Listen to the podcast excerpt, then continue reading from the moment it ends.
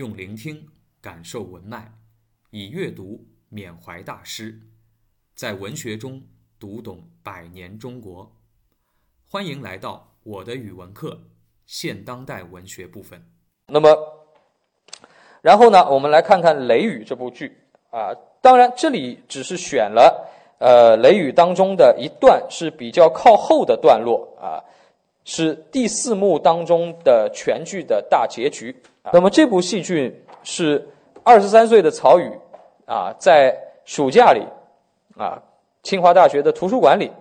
完成的处女作，是他第一部发表的戏剧，第一部发表的戏剧就啊达到了中国话剧史的巅峰啊，这个也是啊这个震古烁今的事情，可以说啊，那么呃这部戏他所描绘的啊这个背景。是在二十四小时里，啊，不到一天的时间内啊，因为最后结束的时候就是这一天的结束，就是午夜，啊，那么从早到晚这一整天的时间里，地方呢，啊，就在那个周公馆里啊，因为他的主主要的角色姓周啊，这整个一家人姓周，啊，在这个周家的公馆里面发生的纠葛冲突，啊，这是现代戏剧的一种特点。现代戏剧呢不喜欢啊，一般来说不喜欢这个时间跨度过大啊。西方的戏剧也是这样，就喜欢啊这个把所有的戏剧冲突放到一个场景当中来叙述。当然了，你说，呃，这里面它肯定，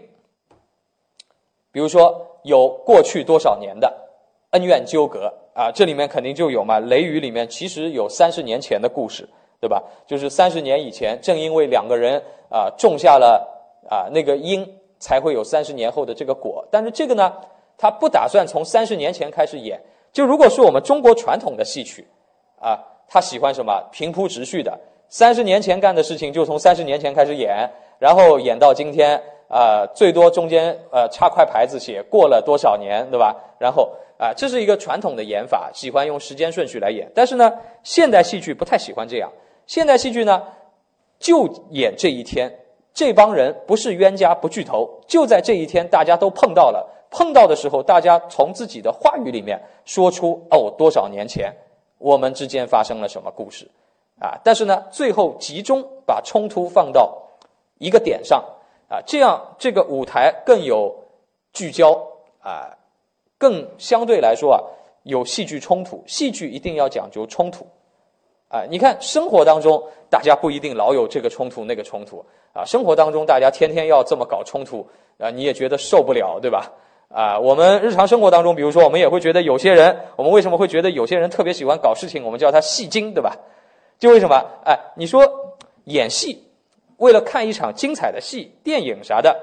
哎，那么呢，我们有的时候啊，需要人为的在这个戏当中去设置一些冲突，你跟谁发生了矛盾？多么激烈的矛盾，最后怎么怎么样了？哭啊闹啊，或者怎么样？那这个戏才好看。你要是大家都平平淡淡的坐在那儿，两个老大爷一杯茶聊聊三个小时，你说这戏有啥好看的，对吧？那所以戏剧跟生活是不一样的。但是有的人呢分不清楚，有的人生活当中也非要给自己强行加戏，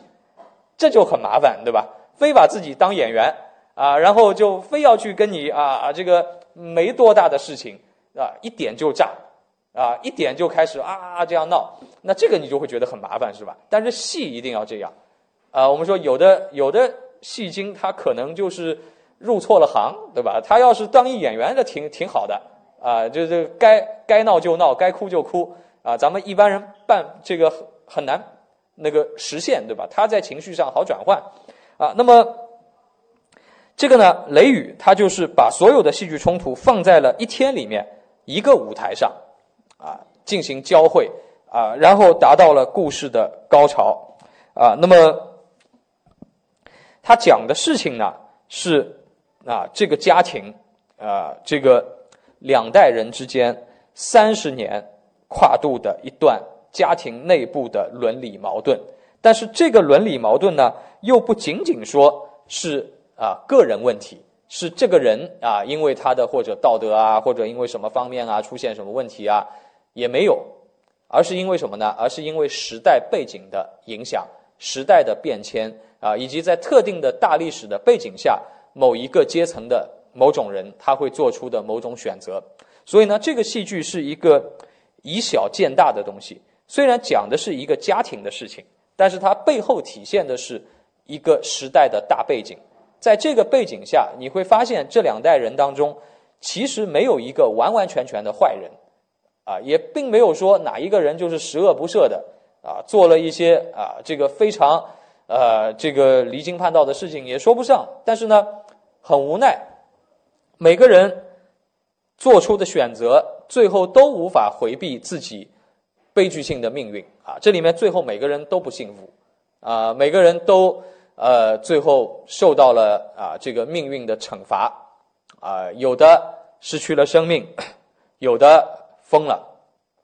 有的呢孤苦伶仃啊，这个孤独终老啊。所以这个故事啊，它背后的意蕴是很很强的啊。那么 这里面它塑造了很多的角色。啊，这些角色，呃，在我们后来的中国戏剧史上，都成为了一些代表性的人物啊。我们这里啊看到啊，周朴园啊、樊一贻啊、周平啊、鲁世平啊这样一一些人啊，在这部戏剧当中都有自己鲜明的个性啊。那么，也通过一代一代演员的恰如其分的演绎啊，那么使得这部戏剧啊成为这个中国文学史上的一个。象征性的标杆，啊，那么，啊，我们整个来看一下这部《雷雨》的它的一个总体的背景。其实呢，我觉得，呃，《雷雨》真的，呃，光看剧本、光看文字啊，呃，怎么样都不是特别过瘾的一件事情啊。我觉得大家今后真的有机会的话，哎，嗯，比如说哪一个好一点的剧团啊，到。上海来演出啊，咱们倒是可以买张票去看一看，看一看这部剧，看一看演员的演绎啊，这个会对你呃带来一个耳目一新的感觉啊。光看文字呢，确确实不足以去理解戏剧当中的那些冲突场景，我们也没办法找人来演，是吧？啊，那么它的故事背景其实啊也不是一件很复杂的事情啊，在我们书上三言两语就已经把它说完了，说呢。呃，在一个夏天，很炎热啊，炎热的夏天，从早上开始一直到第二天的子夜，那么在这个周公馆里呢，发生了很多的悲剧啊。一个人的到来就是鲁世平啊，鲁世平是一个呃老也不是老太太啊，应该说呃上了年纪的女性吧，在这个剧里面啊，呃叫她鲁妈也好，对吧？那么。他来了以后呢，哎，揭开了一段三十年的尘封往事，啊，这个什么尘封往事呢？啊，因为实际上三十年以前，他就曾经在这个周公馆里面啊做过佣人，啊，是当时的一个啊侍女。那么那个时候呢，周公馆里面有一个少爷，啊，就是呃雷雨这一天的这个周公馆的男主人。啊，叫周朴园啊，三十年前还是这一家的少爷。那么这个少爷呢，当然就跟那个侍女啊，跟鲁世平呢产生了私情。那有了私情之后呢，啊，后来实际上他们就有了骨肉。但是呢，因为这个社会阶层的差异啊，又不可能作为一个少爷能够娶一个呃奴奴婢，对吧？那所以呢，哎，最后当然是一个啊这个始乱终弃的结果。啊，这个周朴园他作为一个富家的少爷啊，要继承自己家里的家业，那么当然了，在情感方面，无论他再喜欢谁啊，也必须做出割舍啊。那么后来呢，他也呃，这个在三十年前啊，这个鲁啊，这个鲁世平后来就离开了。离开呢，后来他就啊，听说这个鲁世平啊，跳河自尽了啊，跳河自尽了，也许呢。对这个周朴园来说，未必不是一个最好的结果，啊，他呢就不用再去啊背负这个情感上的债，对吧？反正对方也不在了，所以呢，他后来就有了自己的家庭，有了自己的生活，啊，那么，但是呢，问题在于啊，后来啊，这个过了三十年以后，呃，这个周朴园呢，啊，又娶了自己的第二房的妻子啊，叫樊姨。这个妻子呢，当然年轻美丽，啊，比他年纪要小啊。那么这个妻子呢，跟他的感情也不太好啊。周朴园后来成长为一个呃比较怎么说呢啊，比较冷酷阴暗的一个剥削阶级啊，一个资本家啊，是当时的一个老板啊，煤矿公司的董事长。那么。他呢，呃，有了钱以后啊，当然又娶了新的妻子。那么这个妻子跟他的感情呢也不好，年龄差距又大，啊，只是啊，因为他有钱啊，所以跟他在一起。那么这个妻子呢，樊姨呢，又跟他的儿子，啊，就是周平，跟他的这个这个大儿子啊，对他这个大儿子产生了啊这个不应有的感情。名义上他们是母子啊，啊，这个他的啊这个后后来的这个妻子。那么这个事情当然周朴园是不知道的，瞒着他的，啊，那么就在这个时候，鲁世平来了，突然那个跳河自尽的啊，当年的侍女来了，那他为什么又要回到这个周朴园的家呢？他当年既然选择离开，啊，他为什么要回来呢？哎，是因为什么呢？因为同样的悲剧又在上演，啊，同样的悲剧又上演了，什么样的悲剧呢？就是这个。啊，这个视频后来有了一个女儿，啊，这个女儿呢叫四凤，这个四凤呢无巧不巧又跑到这个周家去当侍女，啊，跟她的母亲走了一样的路，然后呢又和大少爷啊，就周朴园的儿子产生了感情。那么这件事情对于母亲来说，是她人生啊这个最悲惨的回忆啊。她看到自己的女儿又发生了这样的事情，而且更可怕的事情在于哪里呢？更可怕的事情，他发现啊，这个周朴园家的大少爷是他当年和周朴园的孩子，也就是说，他的女儿去了以后，这两个人是亲兄妹啊，所以他不得不又重新赶到他们家，是劝这个四凤离开。啊，劝这个四凤离开周平。那么，在这种情况下，啊，大家撞到了一起，哎，然后呢，一点一点一点的揭开了这个谜底，啊，揭开了这个谜底。然后啊，首先周平发现他和他这个喜欢的这个四凤，本来他们要私奔，要私奔呢，哦，发现自己是亲兄妹，啊，但是呢，啊，他们之间已经。啊，发发发发展到了就是不可逆的阶段了，哎，那么对于他来说受到了很大的冲击，啊，于是呢，他只能选择啊，后来选择了这个啊，选选择了死亡。这个四凤后来也跟他一起死了。四凤是触电死，啊，四凤和和谁一啊和谁一道啊是和一个人触电一起死的呢？这人是周平的弟弟，叫周冲啊，就小儿子。那小儿子不是鲁世平的啊，那小儿子呢是是这个樊姨的啊，是这个樊姨的儿子，就是周朴园后来那个妻子的儿子。那么这个后来的妻子樊姨呢也很奇怪，她跟这个周平因为没有血缘关系嘛，她是他的继母嘛，所以呢年龄其实差距也不大，所以呢她是喜欢周周平。她之所以要去揭露这个谜底呢，是因为她嫉妒。周平和四凤在一起，因为周平宁愿和一个侍女在一起，都不愿意和他这个继母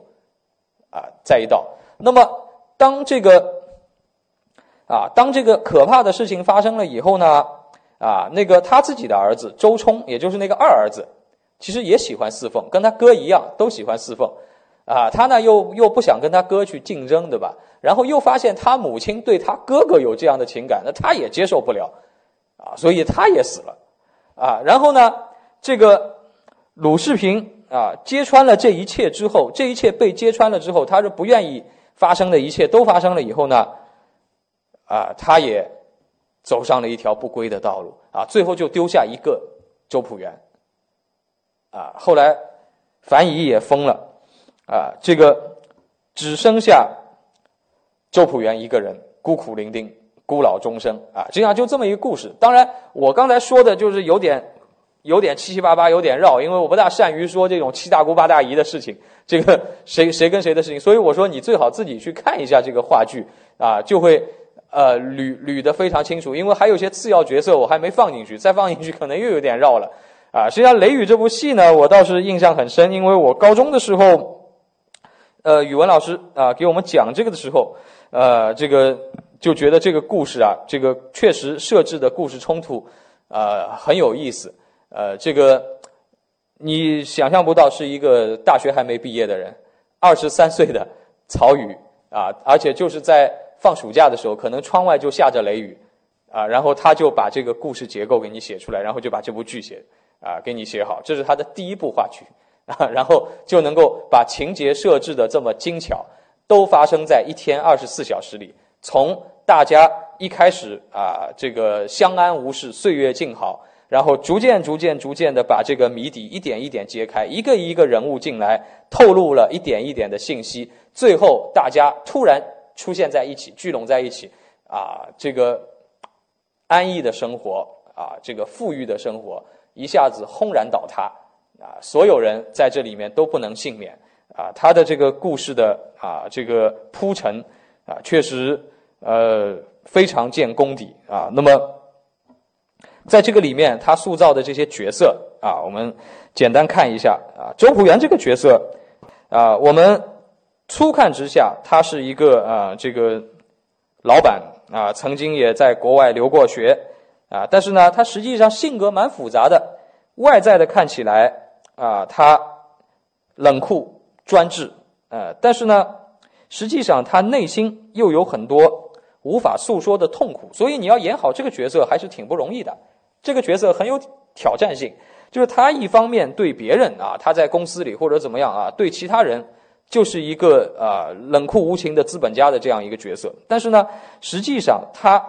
从一开始三十年前就怀着那种负罪感啊，他曾经啊这个年少的时候，作为少爷的时候啊，也有过自己心爱的人啊，也知道没有结果啊，跟一个侍女。啊，然后有了感情，甚至有了骨肉，啊，但是呢，呃，这个因为这个侍女跳河自杀，他实际上内心也有很多的忏悔，啊，觉得自己对不起人家，但是同时呢，又要维护一个大家族的颜面，啊，这是没办法，他的阶层决定的，啊，他要维护家庭的秩序圆满，啊，那么，然后呢，他后来再婚以后呢，对这个年轻美丽的妻子。啊，又是有那种隔阂。那个妻子其实呢，对他又没有任何的真爱，啊，所以呢，他也很纠结啊。还有就是，呃，他最后看见了自己家庭的一一切的变故，所有的第二代吧，其实跟他有关的下一代，呃，都在那个晚上全部死了。那他一生的啊，一生的这个事业啊，实际上也没有任何的意义啊。那么这个周平呢，是啊，实际上是。这个周朴园和世平生的孩子，那么他呢啊，从这个一开始啊生在乡下，然后呢被送回了公馆啊，送回了周公馆以后成了少爷，哎，那么他呢，哎，他呢这个并没有啊，从小也并没有得到过啊所谓的父母之爱啊，然后呢啊，他跟这个继母的关系也很奇怪。这个继母呢，实际上你说真的有多喜欢他吧，也不一定。是这个继母啊，就是希望能够让他带着他脱离这个家庭，远走高飞啊。因为他是少爷嘛，那当然也有钱，也有啥的，能够跟他一起啊，这个私奔。呃，但是呢，他对这个一切也很恐惧啊，这个他也不想接受。哎，那么这个时候呢，来了一个非常淳朴的。啊，这个乡下女孩啊，来了一个四凤，所以呢，他很喜欢这个四凤，啊，但是呢，最后啊，他发现他和侍凤是这样的关系啊，是啊，是这个兄妹的关系啊。那么这个樊姨呢，呃，其实本身是一个有新思想的女性啊，一个受过比较好的教育的年轻漂亮的女性，那所以呢，她才能嫁入这个豪门。但是，一旦嫁入这个豪门呢，他发现这是一个牢笼，呃，一个等于一个老头娶了她，啊，实际上呢，跟他也没什么共同语言，所以呢，他的性格就变得越来越阴郁，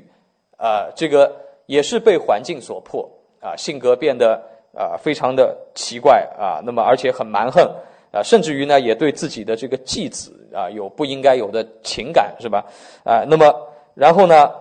慢慢慢慢的，这个环境也推向他走向一个疯癫的状态。实际上，最后揭露出啊这个家庭的很大的悲剧的，就是樊姨一下子疯了，就把什么都说了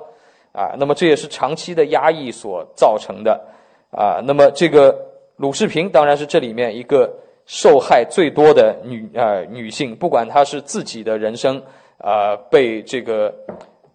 啊因为和周朴园啊不应有的感感情啊被破坏了啊自己一生都过得非常的悲惨啊后来又是自己的孩子啊又发生了这样的事情，发生了他不愿意看到的事情，然后又受到了煎熬，最后整个人都傻了啊所以啊整个这个故事啊我们下一回可以来读他的这个。第四幕大大结局啊，我们可以来解读解读这个里面描写的人物的戏剧冲突啊，曹禺先生的这种呃比例啊，当然我觉得最好大家是你哪怕网上找个视频对吧，你也可以把这个话剧看一看啊，看一看会更有意思啊。感谢收听，期待您的分享与评论。我的语文课，欢迎来听课。